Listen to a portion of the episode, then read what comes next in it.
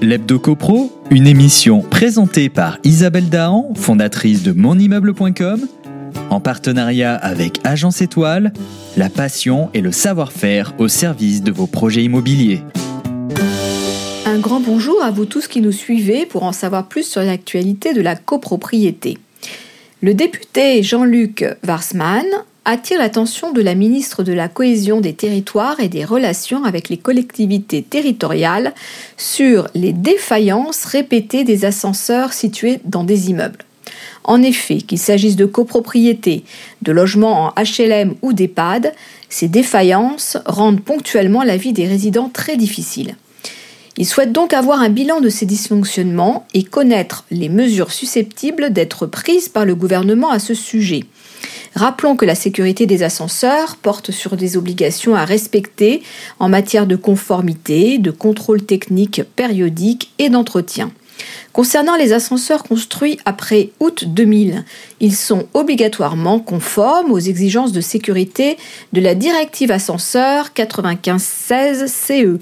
Précisons que le marquage CE, conformité européenne, est la trace de cette conformité. Toutefois, les ascenseurs construits avant août 2000 ne bénéficient pas de marquage CE. Ils ont dû faire l'objet d'une mise à niveau en termes de sécurité.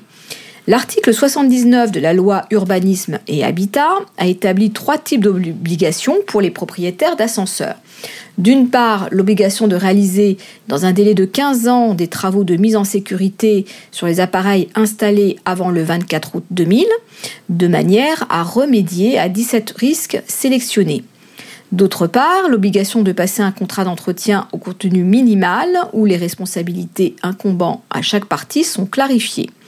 Enfin, l'obligation de réaliser périodiquement un contrôle technique de l'appareil. Concernant le contrôle technique périodique, l'article 5 de l'arrêté du 7 août 2012 prévoit que les contrôleurs techniques adressent au ministère avant le 1er mars de chaque année un bilan des contrôles réalisés dans l'année passée. La synthèse des bilans 2018 fait apparaître que 90% des contrôleurs techniques transmettent leur bilan au ministère. Ce taux de réponse peut, être encore amélioré. Au titre du contrôle quinquennal, 78 227 contrôles ont été réalisés. En 2018, un peu plus de 68% du parc a été contrôlé au titre du contrôle quinquennal. Ce taux est en augmentation il s'avère toutefois nécessaire, au-delà des mesures réglementaires, de renforcer la communication auprès des maîtres d'ouvrage et des gestionnaires de parcs sur leur obligation à faire procéder au contrôle.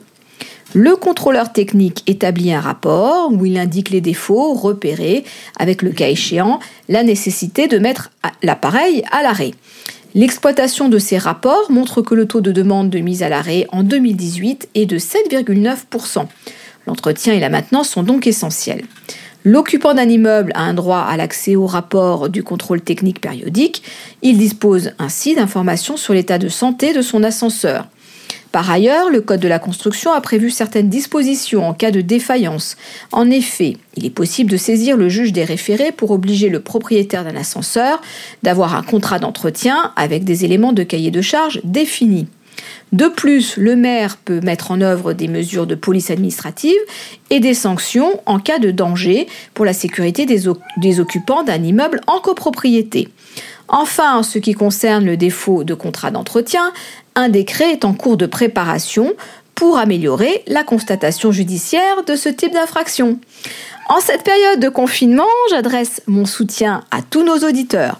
Restez vigilants, prenez soin de vous et de votre entourage. J'espère pouvoir vous retrouver lundi prochain pour notre chronique Hebdo Copro. Continuez de nous suivre sur monimmeuble.com. L'Hebdo Copro, une émission présentée par Isabelle Dahan, fondatrice de monimmeuble.com, en partenariat avec Agence Étoile, la passion et le savoir-faire au service de vos projets immobiliers.